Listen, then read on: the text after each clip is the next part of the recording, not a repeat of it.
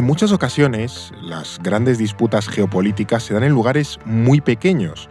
La antigua isla de Formosa no es mucho más grande que Bélgica, pero ya es un punto caliente en la competición entre la República Popular de China y Estados Unidos.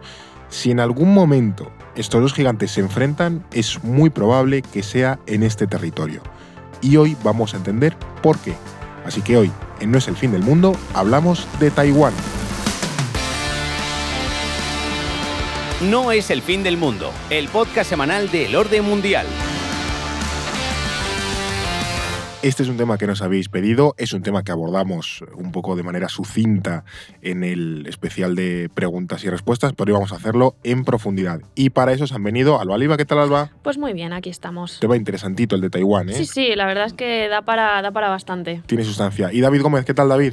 Pues bien, muy contento. Creo que ya tocaba. Este Nos tema, estabas sí. diciendo antes de grabar que no sabes nada de fútbol taiwanés. No tengo ni idea de equipos de Taiwán, no sé nada. Me siento bastante, bastante mal por ello. Hoy te, te sientes desnudo en este, en este episodio porque no vas a, meter- a poder colar ninguna referencia de un jugador taiwanés. Futbolística no. Lo único que puedo decir de deporte es eh, lo de China Taipei en los Juegos Olímpicos, pero eso es demasiado. Eso En verano lo manido, veremos, ¿no? sí. Cómo, cómo- cómo surge ahí el- la banderita de la... Que nos cuenten con las si hay florecitas. algún, que nos cuenten los oyentes si hay algún deporte raro en Taiwán. ¿Qué o- hacen, qué o hacen algo así. en, en, en- en Taiwán con Sí. el baloncesto? ¿A qué juegan? No lo sé. Bueno, no, sabemos, no sé. no No sabemos Yo Taiwán. invoco, ruego a la gente, si conocen algún futbolista taiwanés, por favor que lo dejen en los Que comentarios. nos, que nos lo, lo suplico. Bueno, aquí lo importante, la excusa no es el fútbol taiwanés, sino otras razones. Porque hoy vamos a hablar de Taiwán, precisamente. Bueno, pues eh, vamos a hablar de Taiwán, ya que no tenemos la excusa del fútbol, sí que tenemos mi otra pata, que es que se celebraron claro. elecciones en Taiwán. El plan B. hace- Claro, claro. David se queda tranquilo de igual Claro. manera. Siempre hay un plan B. Y en este caso eran las elecciones de Taiwán de hace unas semanas. Pero realmente podríamos hablar de Taiwán en cualquier momento porque es el centro de una de las disputas geopolíticas más importantes del último siglo y probablemente el centro de la mayor disputa geopolítica que tenemos a día de hoy Sí. entre Estados Unidos y China. Además, lo comentabas antes, lo habían pedido los oyentes. Ya resumimos de forma bastante breve ese conflicto entre China y Taiwán en el episodio de preguntas y respuestas, pero creo que todos estábamos de acuerdo en que merecía un capítulo más largo. Además, la historia de Taiwán es también la historia de China y nos enseña sobre el rol que desempeña esta potencia en el mundo Sí. y eh, también sobre esa competición que mencionábamos con Estados Unidos. Taiwán puede ser, y probablemente si el día de mañana hay una confrontación, sea el principal motivo de su enfrentamiento. Taiwán también es un territorio estratégico, de ahí esa relevancia que tiene tanto para China como para Estados Unidos, por su capacidad de producción de semiconductores. Sí. Por lo que nos habla también de la importancia que tiene la geopolítica de tecnologías estratégicas. Semiconductores son los, los chips. O sea, Sí, los microchips. Exactamente, Los los microchips que llevan, yo sé, las tablets que tenemos en la mesa, la cámara que nos graba y Los los, teléfonos móviles que móviles, utilizamos. Claro, Está en todas partes. Y, en definitiva, lo importante de esto y por lo que hablamos de Taiwán es que, entendiendo a Taiwán, entendemos en gran medida la geopolítica mundial. Como David ha hecho este, todo este repaso, pero bueno, eh, al final vemos que Taiwán da para muchísimo. Muchísimo. Y bueno, pues vamos a repasar su historia eh, para entender de dónde surge este conflicto con China. Vamos a entender y profundizar en esta idea de por qué es un territorio estratégico con esto de los semiconductores. Y vamos a discutir también si, si mm, vamos a ver en el futuro una, un enfrentamiento, una invasión china de Taiwán o un enfrentamiento entre, entre China y Estados Unidos en este territorio. Taiwán es el nombre de una de las islas, de una, de una isla más bien, eh, en las costas de la China continental, también conocida eh, como la isla de Formosa. Esto es un poco señor Barnes, que llama Siam a Tailandia y cosas así. Pero bueno, la isla de, la isla de Formosa es eh, la actual Taiwán. Habría que hacer también una recopilación de referencias de los Simpson tuyas en eh, No es en fin del Es mundo. que como Hay buen, unas como cuantas, buen ¿eh? millennial, vosotros eh, sois tardo millennials o Bueno, pero yo me, yo me tragué los Simpson como una campeona, Claro, ¿eh? O Pues sea, es que la, la- la chavalada de hoy ya no, ya no las pilla. Y es tan Ya. triste. Y, y sí, es muy triste, efectivamente. Ya no pilla referencias de los Simpsons. Entonces yo, es, es mi, mi voluntad de que quede un legado, una especie de... claro, de que quede ahí una- una herencia, ¿eh? eso Sí, es. sí. Entonces, bueno, aquí tenemos, eh, bueno, que esa, esa isla de Taiwán está gobernada por eh, la República de China, no confundir con República Popular de China, que es la China comunista China-Pekín. Aquí tenemos dos historias, que es la historia de la isla propiamente dicha, de Formosa, y la historia de la República de China y su rivalidad con la China comunista. Vamos a empezar por lo primero, por la islita.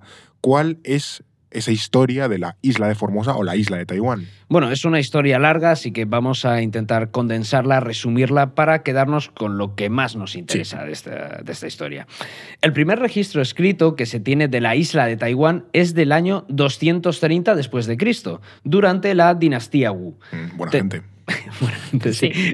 saludaban siempre todas las mañanas. Buenísima gente los, los Gu de los Gu de toda la vida. De toda la vida, amigos de sus amigos.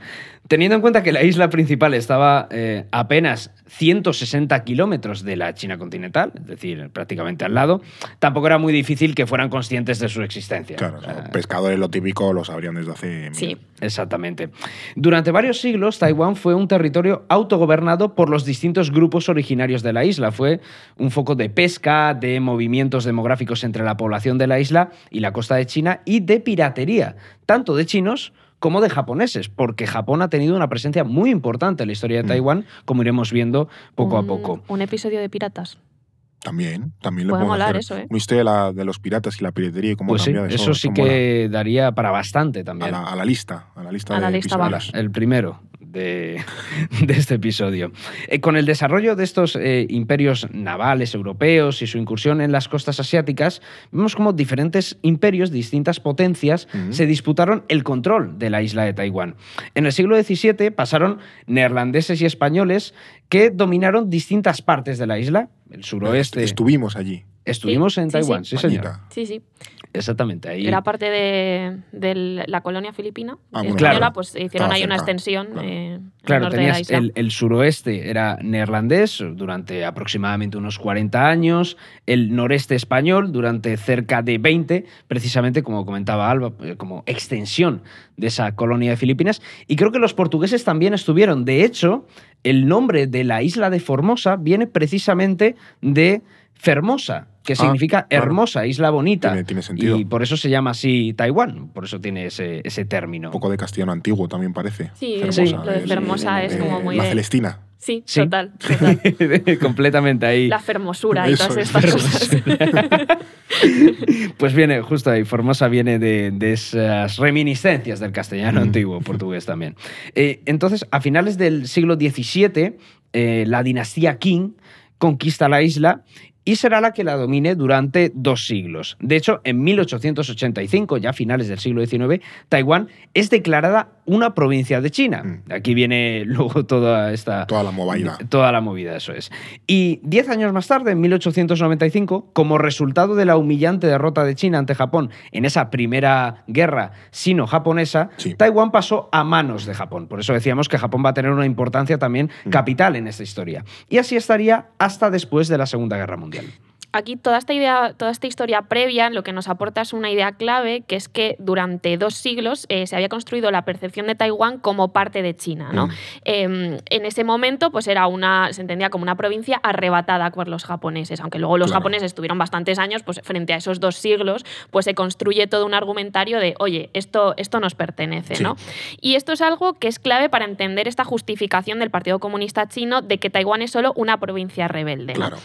Eh, pero también al mismo tiempo las reclamaciones del Kuomintang sobre la China continental. En realidad la China continental también es nuestra. Sigue siendo China, claro. Claro, entonces no es tan sencillo este conflicto, ahora lo veremos como, como un simple deseo de independencia por parte de Taiwán, que también existe, pero bueno, ahora, ahora andaremos más en ello. Sí, además que, bueno, no lo hemos, lo hemos dejado caer, pero no lo hemos mencionado claramente de que Taiwán eh, es una isla estratégica en el sentido de que está frente a las costas de China, pero no muy cerca que está eh, en el paso de muchas rutas comerciales del, sudeste asiático, eh, que es una isla también montañosa, o sea, que es una isla relativamente pequeña, es también muy montañosa, que es fácil de defender o de meterte ahí si te, si te atacan, o sea, que tiene características de ser muy, muy valiosa en términos estratégicos y por eso tantas potencias la han estado eh, queriendo reclamando, ¿no?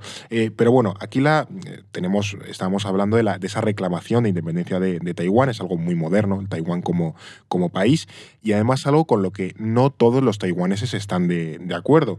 Habéis mencionado a los dos actores clave en esta disputa por la isla de Taiwán, que es por un lado, el Kuomintang, también conocido como Partido Nacionalista, y el Partido Comunista Chino. ¿Esta gente de dónde sale y por qué se acaba enfrentando? Eh, pues vale, vamos primero con el Kuomintang, eh, con los nacionalistas. ¿no? El Kuomintang nace con la revolución de 1912, aquí nos tenemos que ir a la China continental, ¿vale? Mm. Eh, que derrocó a la dinastía Qing, estos que habían conquistado la isla de Sí. Taiwán hace unos siglos, en favor de una república basada en tres prin- principios, el nacionalismo chino, la democracia y el bienestar social. Ah, bien. Muy bien, muy bonito sí, sí, todo. Muy moderno. Frente a los, el imperio y el control del grande del emperador, claro. pues mm, fantástico. Sin embargo, claro, China es un país inmenso, con una gran división interna, con una complejidad política muy grande, y esto hace que este gobierno democrático nacionalista fracase. Mm. Por lo tanto, en 1914 el, el presidente Yuan Xinkai da un golpe de Estado, instaura una dictadura y un año después se autoproclama emperador. Hace como una segunda intentona de imperio. ¿no? Para, Que- para seguir un poco la tradición, ¿no? Claro, claro, claro. Entonces, los líderes del Kuomintang, este partido nacionalista, parten al exilio y comenzarán una serie de, de conspiraciones para recuperar el poder. Mm. Por su parte, está el Partido Comunista Chino, que nace pues, casi una década después, en 1921, en Shanghái, de la mano de intelectuales que habían estudiado a Marx, que estaban estudiando pues, todas esas ideas comunistas que, este, que estaban teniendo, pues, que permeaban muchísimo en esa "Buah, qué- época. Qué, guapo esto. Claro, esto está guapísimo, ¿no? Esto que dice Marx. Además, tenemos que pensar que una década antes pues, había estado toda la Revolución Rusa, Sí. to- to- es- implementación de o sea, todas las ideas bolcheviques, entonces, y, y además también esta idea del internacionalismo comunista. Sí, Eso sí, acaba llegando a China y entonces pues, surge, como en otros muchos países, la propia rama, ¿no? del que luego pues eh, surgirán figuras tan importantes en la historia del comunismo como pues el Mao, ¿no? Claro, claro. Eh, durante estos años, pues los comunistas se van haciendo más fuertes, van sumando adeptos, van expandiendo sus ideas y, y van organizando huelgas en sectores estratégicos de, de de la economía china, como era el ferrocarril. ¿no? Entonces aquí ya vemos a dos fuerzas muy importantes eh, que buscan un modelo distinto para, para China. ¿no? Mm. Em, Además son proyectos no antagónicos, pero casi. Casi, o sea, son, casi, son casi, muy, muy, muy diferentes. Claro, entonces al final tenemos que ver a la China continental en esta época como, como un país muy dividido. Mm. Tenemos el gobierno de Pekín, eh, tenemos a los señores de la guerra de, de provincias del norte, pues eh, gente que dominaba su provincia y ahí estaba Sí, y no querían que sí. les dominase nadie, los comunistas y el Kuomintang. Eh, por no hablar, por ejemplo, de las fuerzas extranjeras que dominaban eh, Hong Kong, eh, parte de Manchuria, eh, el propio Taiwán, ahí Mm. siguen los japoneses ahí metidos. Entonces, lo que buscan tanto nacionalistas como comunistas es una China unida, para lo que Claro. eh, tienen que derrocar a los primeros, tanto a, a ese gobierno de Pekín como a los señores de la guerra. Por lo tanto, es que esto hará que, que, pues que se alíen en un momento específico, a pesar de que proponen ideas contrapuestas, digan, mira, tenemos un mismo objetivo, vamos a aliarnos en este momento concreto, pero luego como cada uno defiende un modelo distinto, pues eso no, no acaba saliendo demasiado bien. Sí, esa historia de China en esos años es bastante convulsa. Aquí recomendamos libros o pelis. Yo aquí aprovecho para recomendar un, un videojuego, que sé que sois cada uno de vuestras eh, ramas también de, de videojuegos. Eh, la saga, porque es una saga, Hearts of Iron se llama, es un juego de estrategia que, bueno, pues el típico, controlar un país en la época inmediatamente anterior a la Segunda Guerra Mundial y, y sale, eh, sabiendo- puedes seleccionar una de las muchas chinas que había en ese momento y te van saliendo eventos pues de la época, ¿no? De que te invade Japón, no sé qué, o Sí. la Guerra Civil China, o una de las varias guerras civiles chinas. Está bastante chulo para entender un poco el, el contexto de esa época, porque en esos años, de los años 20 y 30, nos centramos mucho en Europa, en Estados Unidos, periodo de entreguerras, Sí. el auge del nazismo, y, y Asia se queda un poco de decir, bueno, pasaban cosas, ¿no? ¿no? Hasta, Cuando, cuando además es fundamental para entender la historia global. Eso O sea es, desde luego. eso es. Entonces nos, nos olvidamos mucho quitando, quitando Japón de qué pasaba en Asia en general, entonces es muy interesante. Pero bueno, continuemos con la, con la historia. Entonces, ¿cómo llegamos a ese enfrentamiento entre la China continental o la China comunista y Taiwán? Bueno, pues como ha dicho Alba, nacionalistas y comunistas representaban dos modelos opuestos, Mm. casi antagónicos, pero que puntualmente, por cuestiones meramente estratégicas, pues se ven obligados a entenderse. Y en 1924 ocurre o aparece precisamente uno de esos momentos en los que tienen que entenderse y se crea el primer Frente Unido con el objetivo de acabar tanto con los señores de la guerra en el norte como con el gobierno de Pekín. Y organizan el Frente del Norte para luchar contra esos caudillos norteños y avanzar en una reunificación del país. Claro. Y como era de esperar, la alianza, pues por lo que sea, no duró mucho y en plena campaña contra el norte, los nacionalistas purgan a los comunistas en la masacre de Shanghái de 1927. Y aquí estalla la guerra civil entre las dos fuerzas, el Kuomintang y el Partido Comunista Chino, que tratarán de hacerse con el control de China, cada uno ya por su lado.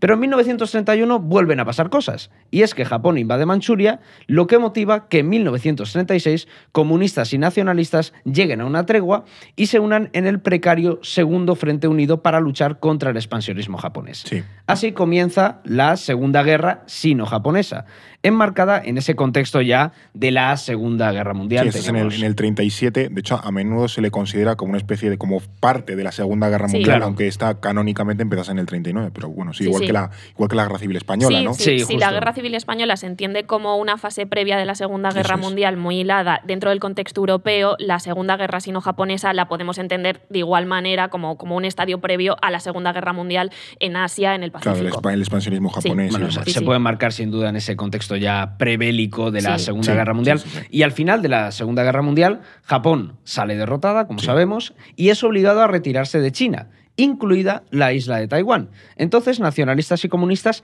retoman esa guerra civil que habían dejado en stand-by Claro. precisamente por esa lucha contra el expansionismo japonés.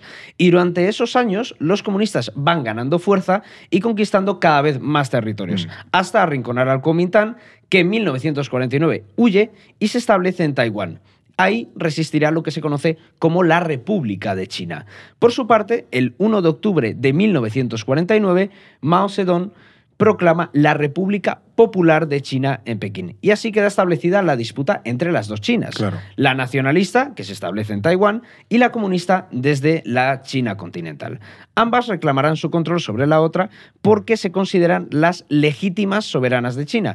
Y de hecho, hay un mapa bastante bueno en el orden mundial que no hemos hecho Para- para todavía. variar. Recomendación, Sí, donde si no, Claro. sobre las reclamaciones territoriales precisamente de Taiwán. Sí. Y Sí. creo que está bastante guay y se ve todo. Sí, de que te muy reclama, te reclama todo China continental.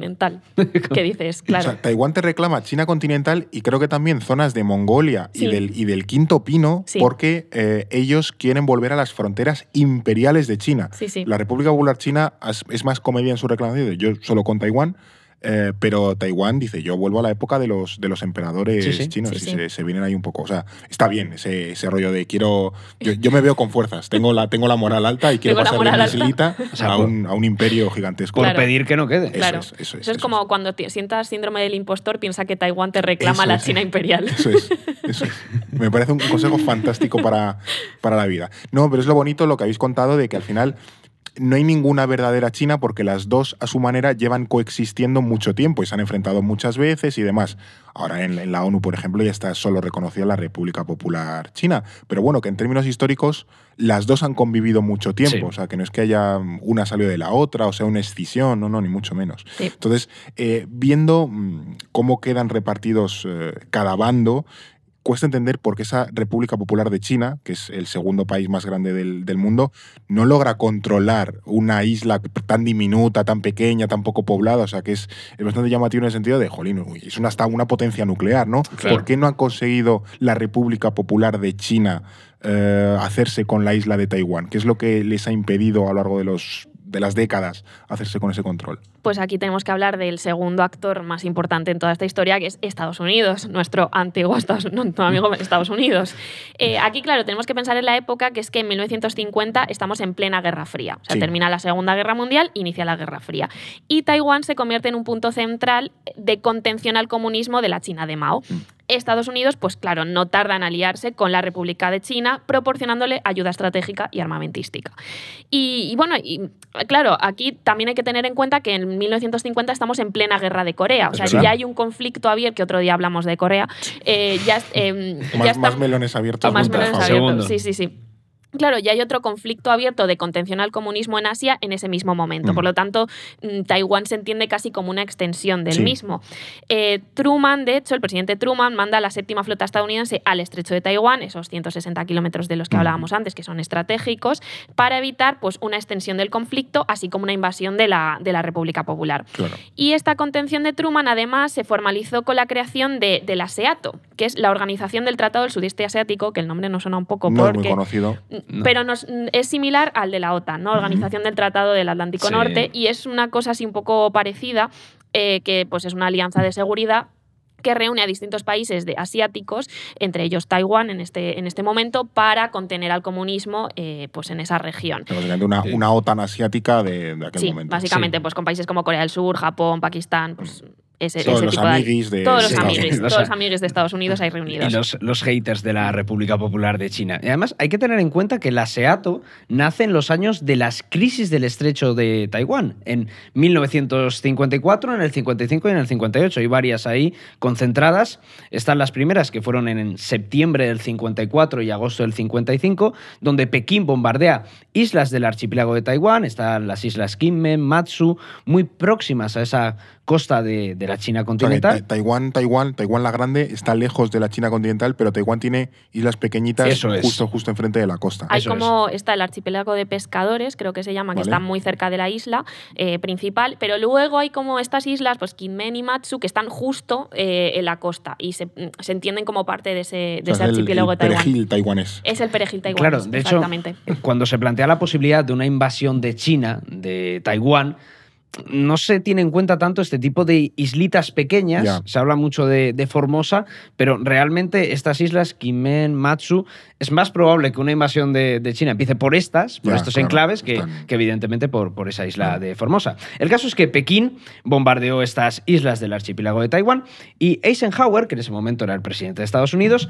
lanza una operación naval para defenderlas. Y ese mismo septiembre se había firmado el Acuerdo de Manila, con el que se establecía precisamente esa organización del Tratado de Defensa del Sudeste Asiático. Organización que, como decimos, reunía a Estados Unidos con esos distintos países Mm. de la región. Y al final, eh, Pekín y Washington pues dialogan y la situación se desescala. Sí. Pero llega 1958 y la República Popular de China reanuda los ataques contra el archipiélago y de nuevo Eisenhower vuelve a mandar a su armada para parar esos ataques que terminan a los meses. No se le puede negar la persistencia a Mao de intentar Sí, sí, sí. sí. retomar. También un tipo eh, con, con moral. Sí, sí, completamente. Es como el alcoyano. Eso es. Eh, Además, hay, mira, referencia futbolística que eh? la he conseguido. Sí, señor. consigue, si no, no se queda tranquilo. Bueno, el caso, el caso es que hay una anécdota muy curiosa en todo esto, y es que la administración Eisenhower consideró el uso de bombas nucleares para parar el conflicto. Pero bueno, al final recogieron cable y se echaron atrás. menos Pero mal. Sí. podríamos haber tenido un Hiroshima chino. O sea, me parecía un poco excesivo utilizar armas nucleares para evitar el bombardeo de unas islitas, no sé. Sí, pero Sí. ya te denota que había ciertos perfiles en la administración estadounidense que iban un poco a calzón quitado con el tema nuclear. En plan, tenemos esta, tenemos esta herramienta, ¿por qué no la usamos? Como, vamos a parar, por favor, Claro, vamos a reflexionar. molado, Eso, en, en años 50, Claro, claro. me imagino todo, venga, algo, eh, algún problemita, bombas nucleares. O sea, todo se arreglaba con bombas nucleares. Como, no, a ver. Un poquito de todo puede cabeza, por así. favor. No, fre- frena un poquito, Claro. ¿no? Es verdad que no se han vuelto a dar ataques directos desde entonces, aunque la tensión sí que ha sido una constante, con periodos más tranquilos, otros mucho más tensos. Recuerdo a finales de los 90 que hubo otra crisis del estrecho de Taiwán. Sí. Eh, y también esas maniobras militares que hemos visto en los últimos años por parte de Pekín. Aviones Y- que se meten y Claro, luego Sí. salen, barcos es. que se meten y luego salen. Bastante, Sí. bastante típico eso, como maniobra de, de la República Popular de China para intentar disuadir o amenazar a, sí, sí, sí. a la población taiwanesa. Hay que pensar también en las propias exigencias de la China continental, porque es un país inmenso a cohesionar bajo ese mandato de Mao, el drama de la revolución cultural de los 60, Mm. el giro hacia ese desarrollismo posterior, eso ha influido bastante en ese freno de los ataques. Y al final lo que vemos con estas crisis es que Estados Unidos es el gran garante de la seguridad de Taiwán Sí. desde la Guerra Fría. Y- y, además, si en algún momento deja de interesarle seguir disuadiendo a China, por, por lo que sea, pues Pekín no va a dudar en atacar Taiwán. Mm. Entonces, bueno, pues ahí tenemos al gran actor y el papel que cumple Estados Unidos en esto. ¿no? En un contexto de Guerra Fría, pues esta alianza tenía sentido dentro de esa política de, de contención. Claro. Y eso que hay que decir que la SEATO, eh, esta organización de la que hablábamos, fracasó eh, una década después porque, porque los países firmantes pues, no se ponían de acuerdo en, en actuar en cuestiones como el conflicto de la guerra de Taiwán. Mm. Entonces en el 77 pues dicen esto ha muerto, ¿no? Mm. Y todavía estamos en plena Guerra Fría. Y bueno, después de la Guerra Fría esta alianza va, mm, va a perdurar, pero los motivos cambian. Pero bueno, ya, ya lo veremos después. Claro, aquí otra cosa que eh, sucede eh, estos años, bueno, que muestra un poco yo creo que esa rivalidad y la, y la importancia del papel de Estados Unidos es que la República de China, Taiwán, para que nos entendamos, pierde ese asiento permanente en el Consejo de Seguridad de Naciones Unidas y lo gana la República Popular de China, la comunista, en el año 71.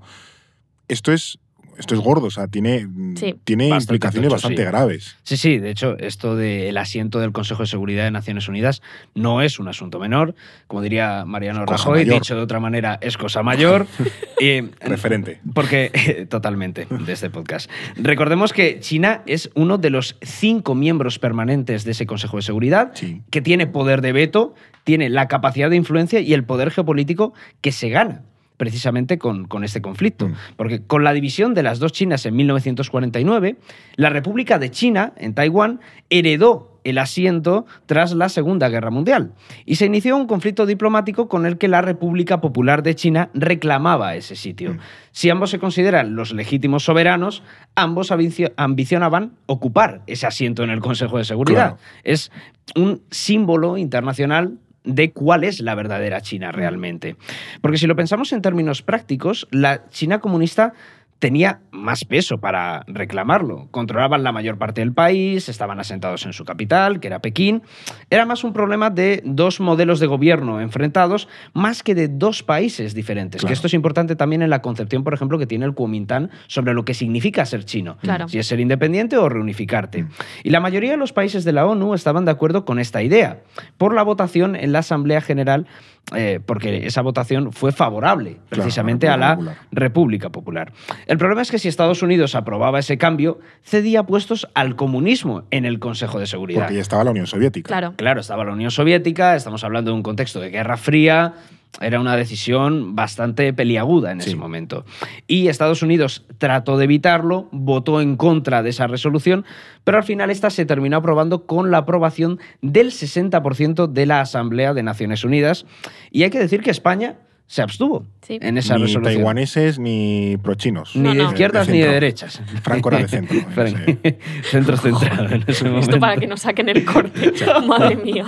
en, ese- en el tema taiwanés. Este para TikTok lo reventamos. Sí, esto puede ser un, un- un trending topic de Bueno, esos. no, de- no Chaval. deis ideas, por favor. no, no, no se lo diremos luego a Paula y a Chloe.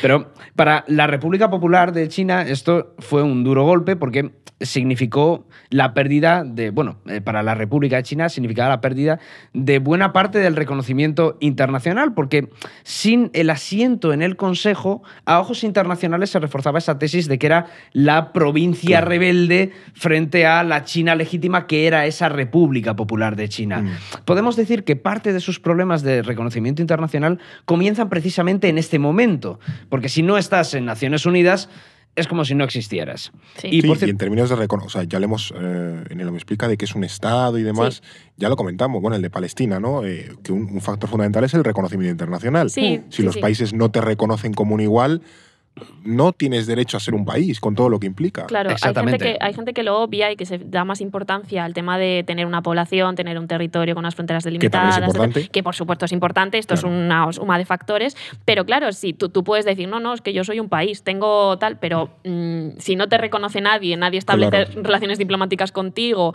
eh, pues eso, na- nadie te trata como igual, no, No eres un igual. no- no llegas muy lejos. Claro, y, y de hecho Taiwán es consciente de la importancia que tiene estar en Naciones Unidas y desde entonces ha solicitado en varias ocasiones entrar en la ONU. Mm. De hecho, en 2007 con el Partido Progresista Democrático, que ahora veremos es como ¿Quién es esa esa gente, no? antítesis de- del Kuomintang, Sí. em, con el Partido Progresista Democrático ya en el poder, pidieron la entrada bajo el nombre de Taiwán. Y también han solicitado un rol de observador como el de Palestina, pero China, por lo que sea, ha estado Les- bloqueando bloquea. permanentemente estas Claro. solicitudes. También respecto a esta época ¿no? de los años 70, es interesante ver las relaciones entre Pekín y Washington, ¿no? porque al mismo tiempo que Nixon promovía la política de las dos Chinas, por, por ejemplo, votando en contra de esta resolución o eh, Mm. apoyando a Taiwán, también exploraba una formalización de, de relaciones con la República Popular, que hasta entonces pues, no la había reconocido como tal. ¿no? Eh, pues, había distintos acercamientos culturales, eh, acercamientos diplomáticos. De hecho, Nixon visitó China en el, en el 72, creo Sí, que fue. Es verdad. Y terminarían reconociendo plenamente al país en 1979. Hoy China y Estados Unidos, por muy mal que se lleven, se reconocen, mutuamente.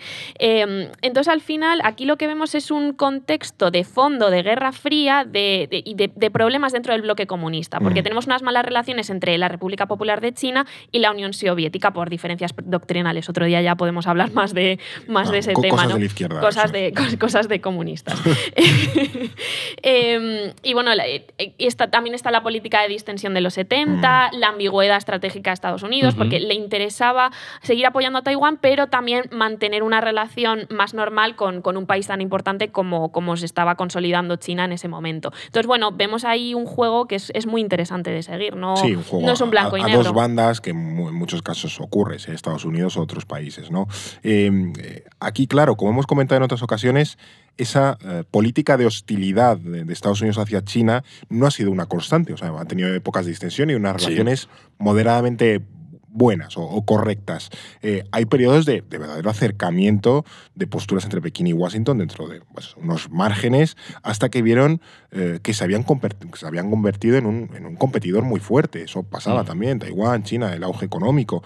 Eh, todo eso también está en la, bueno, en la disputa de, de Sí. Taiwán y, y de, y de China. Ahora lo veremos, pero antes... Pero antes, una cosa importante es que toca eh, nuestro fantástico momento mercadillo. No sé- porque no sé si la libreta del orden mundial se ha fabricado en China o en Taiwán, eh, no lo sé. Pues, ¿Tiene, ¿tiene microchips?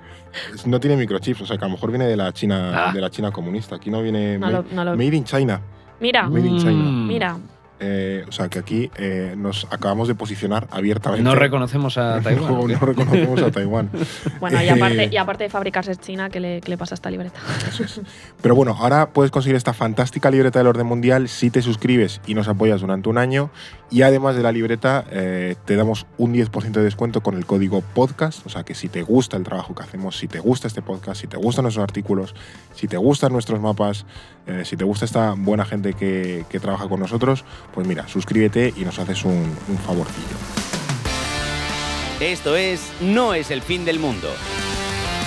Aquí llegamos a 1991 porque cae la Unión Soviética y termina la Guerra Fría. Y aunque la China comunista pervive, ya lo sabemos, ese mundo de bloques y de contención se termina. Básicamente vamos hacia un mundo nuevo que es en buena medida el que vivimos hoy. Así que ese conflicto de Taiwán pasa a ser un conflicto heredado de una época anterior, se queda un poco obsoleto, de modé, que es eh, que Estados Unidos mantiene su compromiso con esa eh, disuasión, esa protección de, de Taiwán, eh, pero claro, ya la justificación de, de evitar la expansión del comunismo pues ha desaparecido completamente, ¿no? Ya no cuaja. Ya no, ya no, ya, ya no tiene sentido. Y entonces Taiwán sigue siendo una pieza muy importante en el esquema global geoestratégico de Estados Unidos. Un poco por qué, cómo es Taiwán en esa posguerra fría, ¿qué ocurre allí? Pues a ver, aquí tenemos que pensar que han cambiado muchísimas cosas dentro de, dentro de Taiwán, porque Claro. aquí también tenemos que mirar a la política interna Claro, taiwanesa. Eh, y además han cambiado cosas tanto a nivel político como a nivel económico. Para empezar, eh, Taiwán pasa a ser una democracia en 1996, son unos años después de, de esa caída, de, de ese fin de la Guerra Fría. Y desde los 40, porque O a sea, ver, antes era una dictadura. antes era una dictadura y una dictadura muy dura. Claro. Desde los 40, los taiwaneses habían vivido bajo la dictadura del Kuomintang, Mm. de, ese, de ese partido eh, nacionalista dirigida por Chiang Kai-shek. Y es la etapa que se conoce como el terror blanco. eh, que, sí, sí, que además es una etapa... eran muy claros. Sí, sí, es una etapa que causa bastante división entre la población, porque Mm. claro, el, el Kuomintang sigue teniendo cierto apoyo, Ujú. pero bueno, es una, es una época de gran depresión, de, de- de represión, de falta de libertades. De hecho, decenas de miles de taiwaneses fueron reprimidos, encarcelados, perseguidos por su oposición al régimen o por su demanda de democracia, o directamente porque, bueno, pues porque eran sospechosos de ello, ¿no? Qué turbio. Eh, y bueno, pues miles de ellos además fueron ejecutados. O sea, una, una etapa muy oscura que no se conoce tanto y que, bueno, pues durante Eh, eso 40 te iba a años. Sí, ah, eh, estuvo presente. Sí, hay episodios bastante turbios. Uno que es, creo que la masacre del 28 de febrero, en el Sí, es- 47, creo sí, es previa a, ese, a, a lo del 49, pero bueno, ahí Sí. ya estaba ya estaba el Kuomintang muy o sea, presente ya en se la estaba isla. gestando toda esa represión que ¿Y que, fue. que se como- ventilan un montón de opositores o qué? Sí, sí, sí, hay Sí. una matanza bastante, bastante importante. Bueno, es que en realidad muchos países asiáticos, o sea, potencias asiáticas, son dictaduras hasta tiempos muy recientes. Creo que Corea del Sur deja de ser en el 88 o algo así. Mm, no me atrevería a hasta decir la el década de los 80, pero sí, por, hasta por la ahí. década de los 80 hay una dictadura, luego también en Singapur hay una dictadura hasta creo que los 60, 70. O sea, que, que bueno, que muchos países viven regímenes autocráticos y Sí. se democratizan hace relativamente poco. También hay que pensar en es- esa relación de esas dictaduras con esa mm, contención al comunismo de la Guerra Fría, de Mm. países muy militarizados Claro, también. claro. En el caso de Corea es muy claro, en el caso de Taiwán también. Sí. Eh, además, hay otra, hay otra pata de esta represión, que es la, la política de resignificación eh, de la isla, que no es resignificación, que es la de imponer la cultura, la lengua, las tradiciones de la etnia china emigrada de- del continente frente a los distintos grupos nativos de la isla, porque hay una Ah. población taiwanesa originaria, ¿no? que por ejemplo los, los Hoklo, los Hakka, Hakka, eh, también hay muchos más, hay como 16, creo, eh, etnias reconocidas ahora Claro, que mismo. estaban allí y de repente un día les llega la movida de la guerra civil y dicen, ¿pero qué me estás contando? Si Claro, y también eran mi vida". unos, eran unos nativos que además ya habían vivido la ocupación japonesa. Claro. O sea, están acostumbrados, en ciertos sentidos, a estar ocupados por potencias o por, por otros pueblos, pero bueno, aquí les toca todo el tema de los, del Kuomintang, ¿no? Claro. Eh, y entonces, bueno, pues además, en cierto sentido, los, los nativos taiwaneses pues pueden entender la, la supremacía china del Kuomintang como una ocupación más en su historia, Claro. ¿no? De, "Joder, vienen aquí estos a imponerme sus- sus cosas. Eh, hay que decir que dentro de esta dictadura, pues la ley marcial se mantuvo hasta 1987, Mm. lo que y y en este momento cuando se cambia, pues eh, sí que permite una lenta transición hacia la democracia de casi 10 años, Claro. eh, que se completa, pues eso, con las elecciones de 1996, que ganó el Kuomintang. Bueno. Eh, así que vemos que todavía sigue habiendo pues, un reconocimiento a Sí, esta, sí, a esta sí. fuerza. Y tuvo que, tuvimos que esperar pues, más o menos una legislatura, porque en el año 2000 mm, eh, hubo, hubo un traspaso de poder a una fuerza distinta, que es la que mencionó David, este Partido Progresista Democrático. Y eh, es el partido, además, que, que ha ganado las elecciones hace una, de hace unas semanas. O sea, es un partido que sigue, que sigue vigente y que es bastante importante, y ahora lo, lo veremos. Eh, y entonces, hoy en Taiwán lo que tenemos es una democracia democracia estable, con elecciones y libertades muy amplias, o sea, es una democracia bastante consolidada. Eh, y además esto constituye una pieza fundamental de este argumentario de Estados Unidos para, para seguir aliándose con ello, que luego ya hemos visto que esto de la promoción de la es democracia conviene, básicamente. Sí, sí. estadounidense es una cosa bastante cuestionable, Claro. pero bueno, ahí está, porque ellos dicen que están protegiendo a Taiwán porque es una democracia vibrante eh, frente al modelo autoritario de, de Pekín. ¿no? Bueno, y que no, no pudieron hacerlo con, con Hong Kong, que también era un poco cierto oasis democrático, pero luego Sí. China ya les pegó el estacazo y- Sí. y, ha dejado de serlo, ¿no? Sí. O sea, me resulta muy loco lo que comentas, eh, porque a pesar de, de que han pasado cerca de 50 años de, bueno, de haber estado 50 años de una dictadura, el Kuomintang, el partido del, del régimen, de la dictadura, sigue teniendo apoyo entre la población. Eh, en estas últimas elecciones sacó un 20-25% de los, de los eh, votos. Ah, no, no ganó, pero desde luego es un, es un porcentaje eh, importante. Eh, bueno, creo que quedó segundo también. Sí, es, es la segunda fuerza. Fue la segunda final. fuerza más votada, ahora mismo es final. como el partido principal Sí, de la oposición. Hasta, hasta estas elecciones que sí que ha emergido un tercer partido, Claro. siempre ha sido como un sistema bipartidista entre el PPD y el y el. Kuomintang. Entonces, eh, que me resulta un poco chocante que eso, que el partido de la dictadura siga siendo votado. También me llama mucho la atención cómo de rápido estos países han conseguido pasar de bastante férreas a regímenes democráticos muy liberales. O sea, que es como. Es un poco extraño que a lo mejor en, en Europa nos, nos chirría más. Aquí hemos hablado de esos dos partidos, los que acaba de mencionar David. ¿Qué defiende cada uno? O sea, ¿por qué son importantes para entender ese conflicto con la República Popular? Pues la mira, China-Pekín. Ahora, explicándote esto, vas a entender por qué tiene sentido que todavía haya gente que apoye a- al, A al. Kuomintang. Porque aquí es muy importante entender esa división de- entre las etnias nativas de Taiwán, Mm. los Hoklo, los Hakka sobre todo, eh, o sus descendientes, y los descendientes de esos chinos que emigraron del continente. Mm. Los primeros están más a favor de la independencia de Taiwán, de un propio Estado taiwanés que deje de reclamar eh, la soberanía de China y que pase a ser un Estado independiente. Y luego están los segundos, que es el núcleo de votos del Kuomintang, Sí. que defienden continuar con esa reclamación histórica de que ellos son la China legítima. Y esto se traduce precisamente en el programa de los dos principales Mm. partidos, que son el Partido Progresista Democrático, que defiende esa línea de la independencia de Taiwán, la taiwanización de la isla, crear una propia identidad nacional, y que ha ganado un gran apoyo en los últimos últimos años, especialmente en esas etnias nativas y eh, particularmente entre los jóvenes. Digamos que el núcleo de votos del Kuomintang son más esas generaciones antiguas de chinos continentales que emigraron. ¿no? Vive mucho la nostalgia de lo que... Llamémosle los nostálgicos. Estaría bien, sí.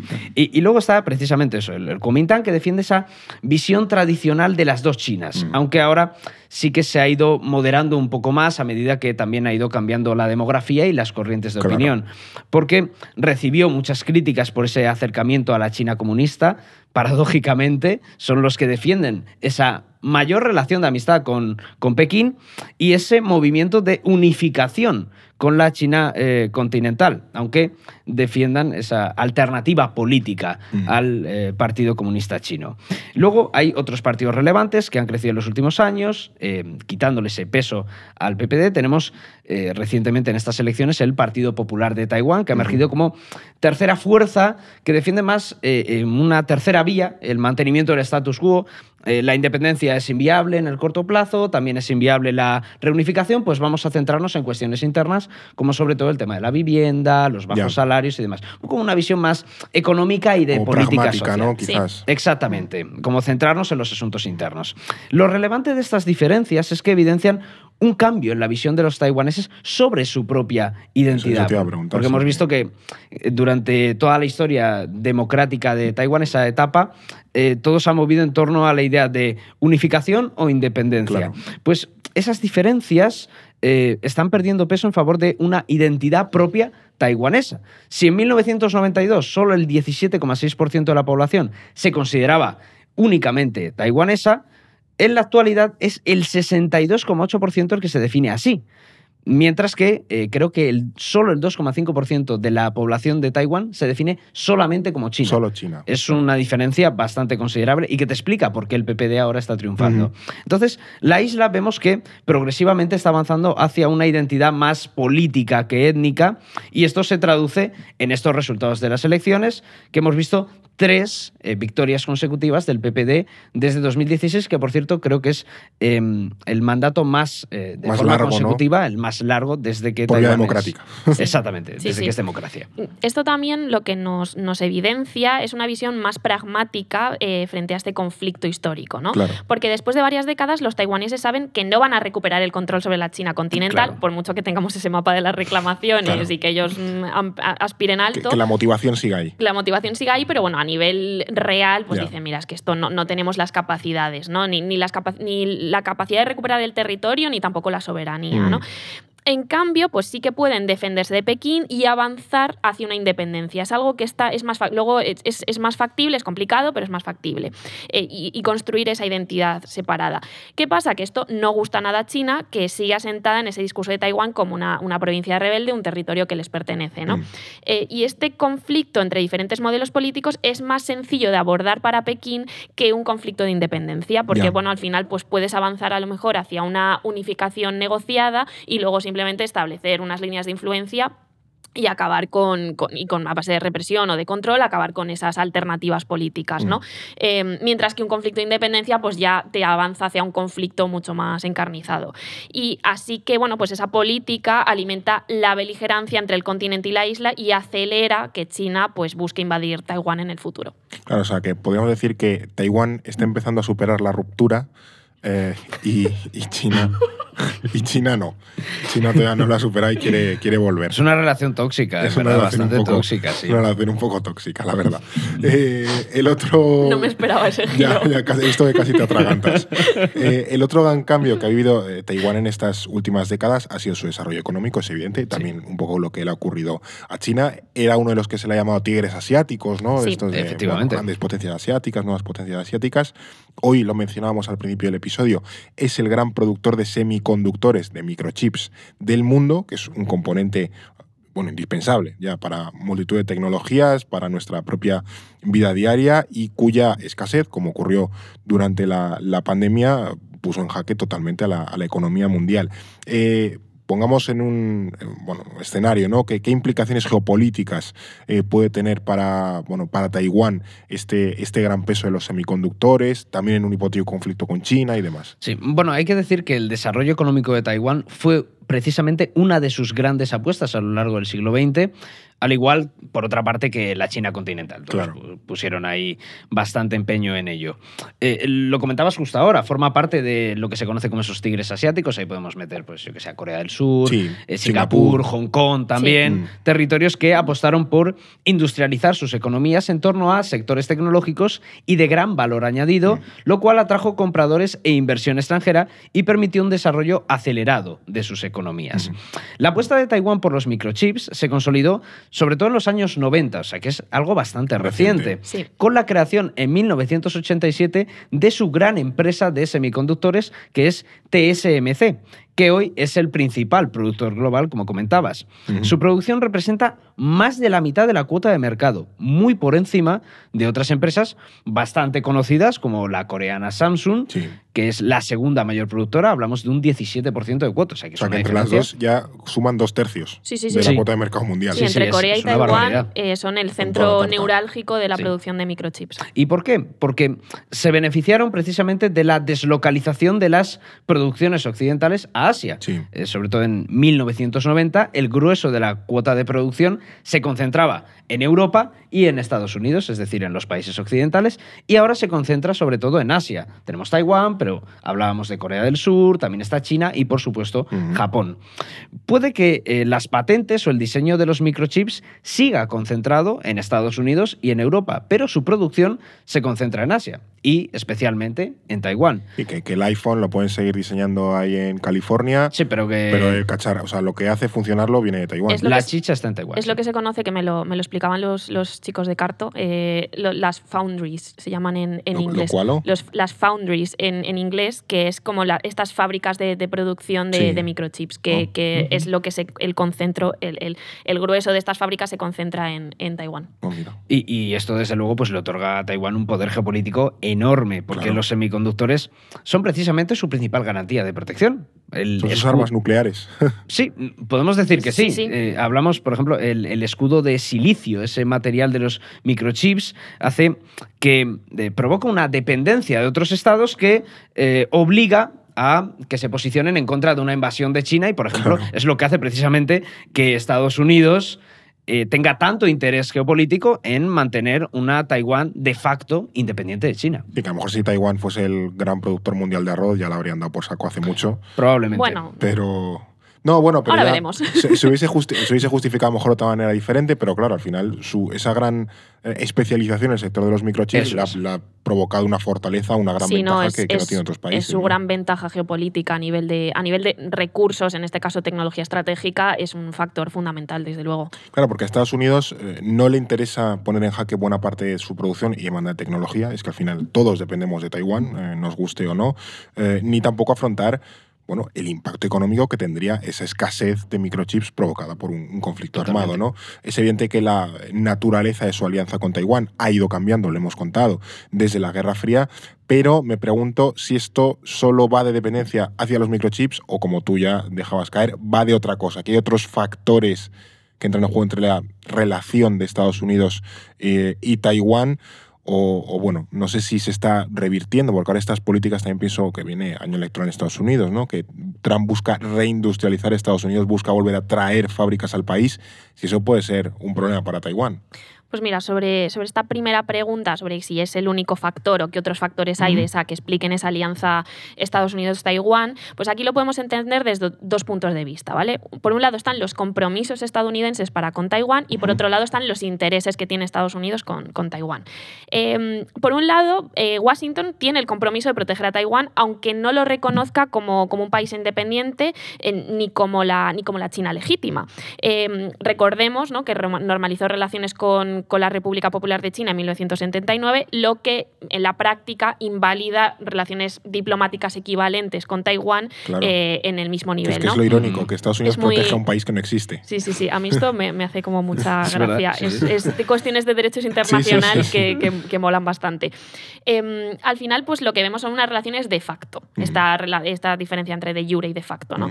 Em, este compromiso de Washington con Taipei se reconoce en las seis garantías de la ley estadounidense de relaciones con Taiwán. Tiene una ley específica para regular todo esto. Em, que son una serie de de principios que rigen las relaciones entre Estados Unidos y lo que ellos llaman las autoridades de Taiwán, que no el Estado de Taiwán o la República de La, China. la Federación de Fútbol de Taiwán. Eh, eh, Claro. esto- exactamente, justo.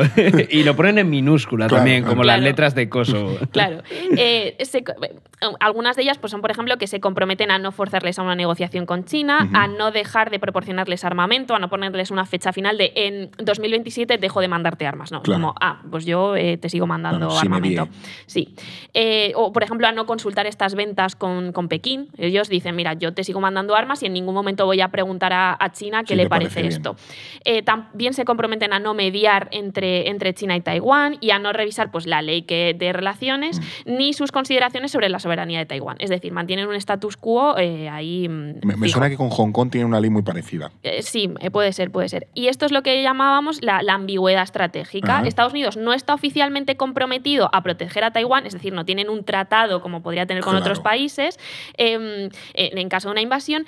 Pero mm, pues sí que hay un, un, pues eso, una alianza eh, de facto y un compromiso de que, bueno, si pasa algo, pues ellos realmente sí, que se van sobreentiende. se que- sobreentiende Sí. que van a actuar, ¿no? Eh, en cuanto a la otra pata, que eran los intereses, pues además de los semiconductores, que es uno muy claro, eh, otro factor estratégico de, de Taiwán, lo mencionabas tú al principio, es el estrecho. Es un importante punto de paso de comercio mundial y no interesa un conflicto en ese punto. Claro. Entonces, bueno, pues a la mínima que China se ponga un poco brava, es muy probable que Estados Unidos diga, venga, eh, mm, la armada ahí a, a Sí, desfilar. que, que China, China comunista también depende del comercio. O sea, Claro. igual que Taiwán depende de los semiconductores, China también depende de que venderle cosas al mundo y si sus puertos se bloquean, hay un conflicto, pues tiene un problemón. Claro. Y además, Estados Unidos entiende Taiwán como parte de su política de competición con China. Esto es más reciente, pero bueno, es fundamental para, para la geopolítica actual. eh, y de hecho, bueno, pues se asegura una red de, de- de estados aliados en el sudeste asiático que impide que China se expanda comercialmente, pero también militarmente. Eh, y bueno, lo hemos visto todos estos años con esas, esas red de alianzas que han ido tejiendo los dos en, en distintas islas y en distintos países Sí. de la zona, pues eh, tanto alianzas comerciales, ahí tenemos la, la famosa nueva ruta de la seda que Sí, lo hemos comentado mucho, eh, pero también como de defensa, pues el AUKUS, el Quad, que otro Sí, día podemos profundizar más en qué son. Eh, y bueno, pues Taiwán sería la punta de lanza de esa estrategia de defensa. Ejerce de primera línea de contención militar a China. Ya Mm. no es una contención comunista, pero eh, bueno, pues sigue un poco, Claro, es sigue un poco esa idea. Es más Sí. que económica. Y bueno, también esto se, extiende a otros conflictos, como puede ser el del Mar del Sur de China, que es un conflicto aparte, pero Sí. es otra de esas reclamaciones geopolíticas de China y que es muy importante en su, en su estrategia de expansión exterior. Así que bueno, pues aquí vemos combinado todo ello. Luego estaba la pregunta, la segunda que has planteado, sobre si se está revirtiendo esa dependencia hacia Taiwán. Y hay que decir que Estados Unidos está apostando por recuperar la producción de microchips y por eso aprobaron esa ley de ciencia y semiconductores en el año 2022, un esa deriva proteccionista que está adoptando Washington en estos últimos años y que contempla inversiones específicas para este sector. Es parte de esa política que denominan de, de risking y una de las cuestiones, sin duda, es cómo va a afectar esta política proteccionista de Estados Unidos a Taiwán. Claro. En principio no tiene por qué cambiar esa relación entre ambos significativamente, porque siguen teniendo esos compromisos de defensa. Washington mantiene una estrategia de confrontación con China y desde luego Taiwán sigue siendo un enclave estratégico fundamental Sí. para Estados. Unidos, por lo que creo que profundizar relaciones entre eh, Taipei y Washington va a seguir en la agenda de Estados Unidos. Entonces vamos ahora al, al estado del conflicto, ¿no? Porque por mucho que Taiwán tenga de su parte a un gigante como Estados Unidos, que siempre viene bien, y enfrente es cierto que también tiene a la segunda potencia global, algo que antes no, no ocurría. Claro. Entonces, si Taiwán tuvo un crecimiento económico bastante notable a lo largo del siglo XX, eh, claro, el que ha tenido la República Popular eh, es también de otro nivel, ¿no? Aquí lo Sí. hemos hablado en este, en este podcast. ¿Cómo ha afectado a Taiwán ese creciente poder geopolítico y económico que tiene la propia China? Pues de hecho ha sido uno de sus principales problemas porque le ha supuesto una pérdida de cada vez más apoyo diplomático y de reconocimiento internacional. Lo hemos Mm. visto en el caso de Estados Unidos, pero eso se ha ido eh, agudizando con el paso de, de las décadas. Y, por supuesto, también China ha aumentado sus capacidades militares y se ha convertido en una amenaza todavía más tangible. Sí. Y con esa expulsión de Taiwán del Consejo de Seguridad que hablábamos, su reconocimiento ya se vio tremendamente mermado, pero aún conservaba el reconocimiento de algunos países. Sin embargo, esa lista cada vez es más pequeña. A día de hoy son 12 países los que reconocen a Taiwán en la actualidad y entre ellos tienes estados como Belice, Guatemala, Tuvalu o el Vaticano. Bueno. El Vaticano sí que reconoce La ciudad del Vaticano reconoce la República de, de China. de China. Eso Bueno. está bien. Un poco los, los, Papa- irre- los irreductibles. Sigue siendo Sí, el último bastión Eso es, eso es. del reconocimiento taiwanés. De hecho, eh, hace unas semanas, eh, recientemente, Nauru fue el último país que retiró su reconocimiento a la República de China al normalizar eh, relaciones con Pekín. Ya digo, No, creo que se, fue borró, hace... se borró. Sí, creo que fue hace un par de semanas. Sí, sí, prácticamente, súper- súper reciente, Hace muy poquito reciente. tiempo, el primer país en 2024. Eh, Nauru, un país, algún día le dedicaremos un episodio eh, que se fue al guano por culpa del guano. Eh, se dedicaban a producir guano y por- porque o sea, hubo una especie de burbuja y de aquello dejó de molar y el país quebró. Te- Y además se, se hincharon a empanadillas. Estos son los de los de que tienen que no producen comida propia, no producen Eso es. alimentos propios, entonces importan todo y es se han todo puesto comida. tocinetes. es, eso, es, es es un país muy, muy tocinete porque, claro, traen todo precocinado. Precocinado no. Traen todo, el típico comida medio hecha o, Sí. o congelada desde fuera. Y claro, eh, su dieta es cuestionable. no entonces, tenía eh, ni idea de esto. Sí. Entonces necesitan eh, ser más eh, fuertes en los propósitos de Año Nuevo de ir al gimnasio. O sea, dos propósitos en Nauru, reconocer a China e ir al gym. Y además eran de los países más, más ricos del, del mundo también. O sea, pero bueno, es, es una historia eh, bastante día curiosa hablamos de que Nauru. se la- se la ¿Hay artículo de esto? Hay un artículo antiquísimo del orden mundial, sí, sí. Nauru, Nauru, sí, sí, sí. Ostras, pues me lo, Una, una reliquia. me lo voy a leer en cuanto salgamos de aquí, porque no tenía ni idea Sí, de es esto. una Sí, historia. sí. Estoy flipando. Pues nada, Nauru también lo apuntamos como tema. Sí, además es, es una historia de ese nivel de como cuando Albania casi quiebra por una estafa piramidal. Que eso también se quedará para otro, para otro episodio. Eh, Fer va soltando aquí perlitas. Claro, claro. bueno, me parece, me parece una locura. Pero retomando el tema este de- del reconocimiento a Taiwán, creo que eh, aquí eh, está la clave, ¿no? En, este crecimiento de China, en este atractivo económico que supone para la mayoría de los países, sobre todo en el sur global, es el acceso a un mercado gigantesco y a inversiones y es un potencial que mm, no tiene Taiwán y que China sí le ofrece Mm. precisamente a otros países. Esto no quita que Taiwán no tenga una diplomacia bastante extensa, con embajadas, con centros culturales que están Sí. repartidos por todo el mundo, pero con la mayoría sí que es verdad que ha ido perdiendo esas eh, relaciones de alto nivel que permiten una diplomacia plena y esto se traduce pues también en falta de oportunidades comerciales, una mayor vulnerabilidad ante un posible ataque de China. Estaba pensando otros países también que podían reconocer a Taiwán, creo que Eswatini es Sí. el único país de la, África antigua, que... la antigua Suazilandia. Sí, porque tiene como una relación muy buena con, con el monarca de allí. Otro país curiosísimo. eh, Suazilandia. Suazilandia. Eh, está todo el tema de, de- de cómo elige una mujer al año el rey y hacen como una danza Madre para, mía, para que lo elijan. hombre, tiene una pinta horrible. Sí, sí, sí. Ostras. Bueno, Una cosa bastante curiosa. Mañana llamadete a la embajada de Suazilandia, ya verás. Completamente.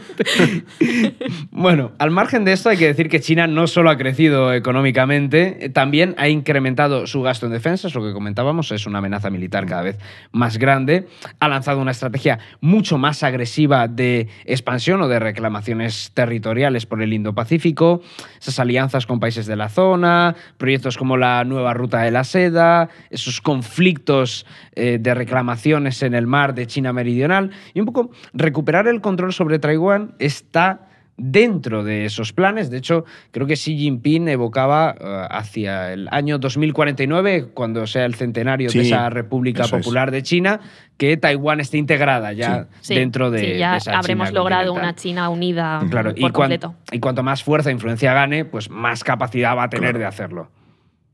Precisamente estos eh, últimos años, ¿no? Hemos visto cómo esa tensión ha escalado, o sea, no, no de manera quizás tan crítica como las pequeñas guerras o crisis del estrecho de Taiwán, pero eh, China estuvo organizando maniobras militares en, el, en ese estrecho como respuesta primero a la visita de, de Nancy Pelosi, que entonces era presidenta de la Cámara de Representantes de Estados Unidos en agosto del año 2022, como también ocurrió con la de la presidenta taiwanesa Tsai Ing-wen a Estados Unidos en abril de 2023.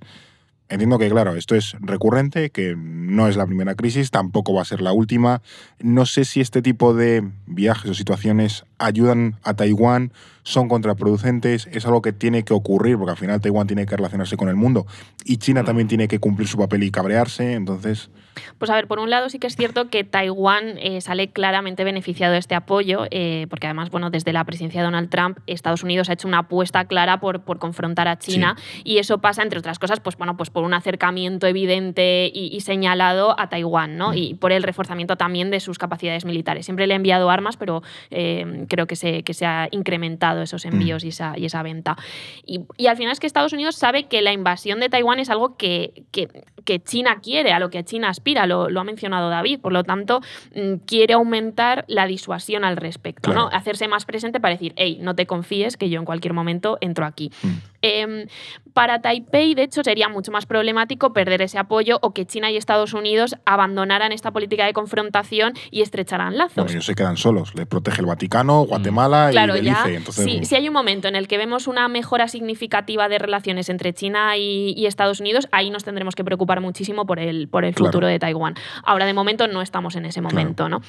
Ahora bien, sí que es cierto que a cada visita y contacto oficial pues se arriesgan tal vez aún no una invasión, pero sí a desatar una nueva crisis del estrecho. Mm. Ahora mismo pues em, vemos a China haciendo maniobras militares, pero nada nos descarta que de repente te manden un bombazo y se carguen a un par de personas. Claro, que una crisis, una provocación que en principio no era muy grave, pues se vaya de madre, empiece a escalar y ya no sepas cómo reconducirla, ¿no? Ahí siempre existe ese riesgo. Y además este, pues eso, lo que hemos visto, eh, Taiwán es una zona estratégica a nivel comercial, a nivel de semiconductores, microchips, entonces este equilibrio geopolítico pues es algo que tampoco beneficia del todo a, tanto a Taiwán como a Estados Unidos. Es algo que tienen que mantener mm, con cuidado, ¿no?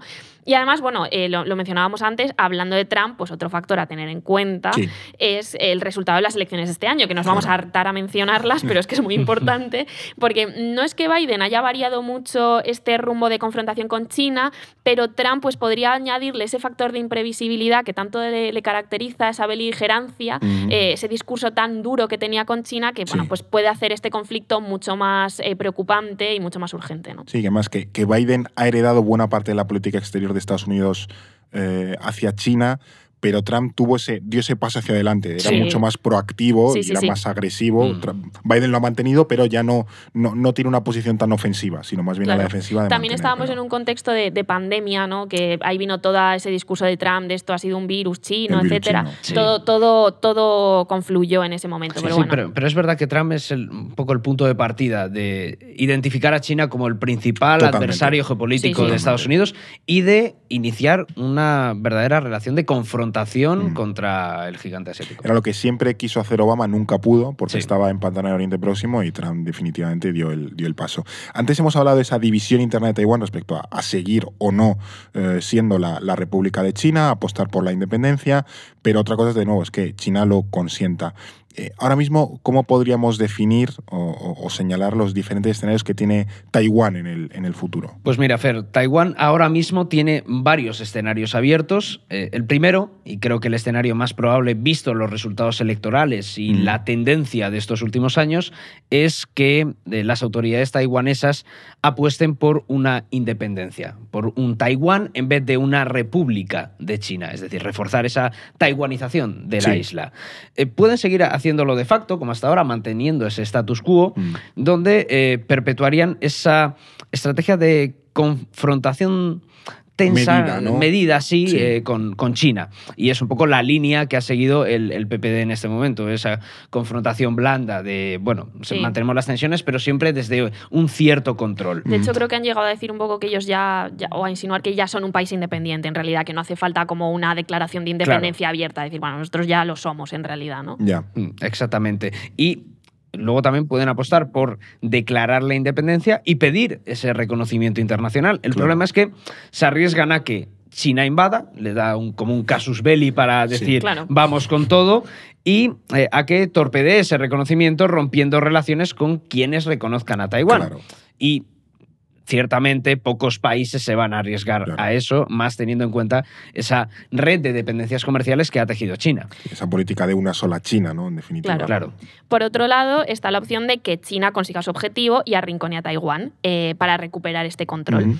Y esto puede darse porque, pues, o bien apueste por invadir, con lo que se arriesga a una respuesta por parte de Estados Unidos, esa Claro. ambigüedad estratégica, pues de repente tenemos el conflicto montado. Sí.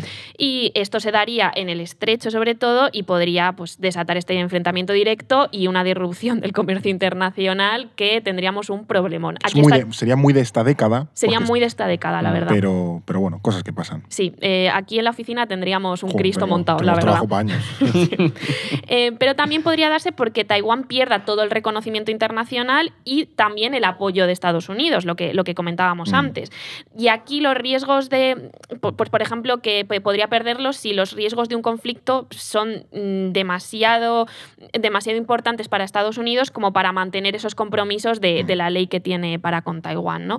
En ese caso, pues Taiwán podría integrarse en China perdiendo su democracia, es decir, como un territorio más, parecería Claro. ser una provincia más y ahí se ha acabado la aventura taiwanesa, o tratar de conservarla con un modelo tipo un país dos sistemas, como, como el que tenía Hong Kong, ¿no? Que bueno, que Hong Kong también se ha convertido cada vez más en una provincia, en un territorio chino entonces más. puede que existiese primero, pues a lo mejor una prórroga de un país dos sistemas, pero es muy probable que poco a poco, con, con Claro, las décadas, China fuese absorbiendo y ganando, ganando ese control. Eh, de igual forma, esto reafirmaría, por otra parte, el sentimiento de independencia taiwanés, porque de repente se sentirían abandonados por el mundo, eh, controlados por China, y esto podría derivar a su vez en un conflicto interno. Mm. Entonces puede que tuviésemos un Taiwán dentro de China, pero un Taiwán rebelde, violento, conflictivo, eh, muy conflictivo. Y entonces, bueno, pues esos son los distintos escenarios que se plantean. Y ya para ir cerrando este repaso sino-taiwanés, eh, lanzo como la gran pregunta. ¿Creéis que veremos un conflicto entre Estados Unidos y China por Taiwán en los próximos años? Mm, Yo es que con las porras me da un poco de miedo hacerlas, porque siempre me salen mal, o casi siempre me salen mal. Hemos ido a hablar con Nostradamus Es aquí. verdad. Y, y lo peor es que la porra que yo tengo, em, creo que si sucede lo contrario, va a ser peor para nosotros por la cantidad de trabajo que vamos a tener. Yo creo Bueno. que no se va a producir un em, conflicto entre Estados no Unidos quieres y China. adivinar un poco por vago. O sea, por decir, me da, me da pereza. Sí, sí. O sea, es como, uff, qué, lío. No, por favor. como lo que dijimos, ¿no? Cuando estalló lo del grupo Wagner en Claro. Rusia, pues que no pase nada. Yo creo que no se va a producir ese conflicto entre Estados Unidos y China, una posible invasión de la isla de Taiwán por parte de Pekín, eh, por dos razones. Primero, porque creo que se va a mantener en el tiempo esa rivalidad geopolítica entre Estados Unidos y China, esa competencia, y creo que mientras esté esa competencia, a Estados Unidos le interesa particularmente que Taiwán siga protegida militarmente. Y luego también hay que observar los factores internos de la propia China.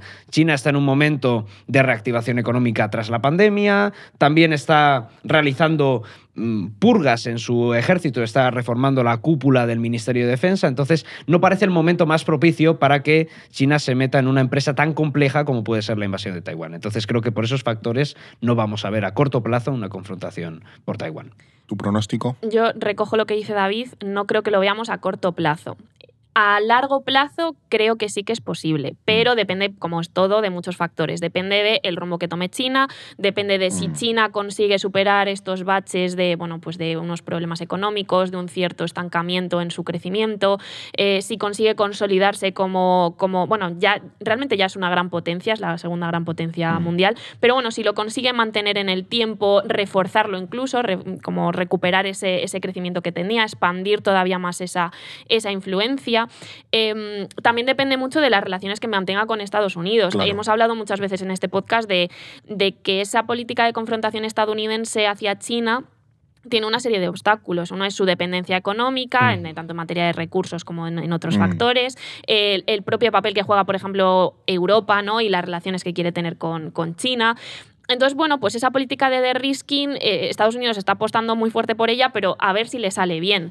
Eh, puede que lleguemos a un escenario dentro de, no lo sé, 30, eh, 40 años, donde tal vez no le ha salido tan bien y se, se ve obligado a unas relaciones mucho más normalizadas y mucho más amables con China. Y en ese momento, pues puede que deje de lado a, a Taiwán. Y ahí, pues yo creo que sí que veríamos una invasión o podemos llegar a un momento en el que China se vea más fuerte. Pero de nuevo, en el corto plazo, no creo que, no creo que Bueno, vaya a pues en, suceder. la, en la temporada número 40 de nuestra el fin del mundo, ya nos tocará. Ya veremos. Para 2049 sí o no, lo veremos, Claro, ¿no? ya, ya nos tocará bueno, analizar ¿y tú, eso. Fer, qué piensas?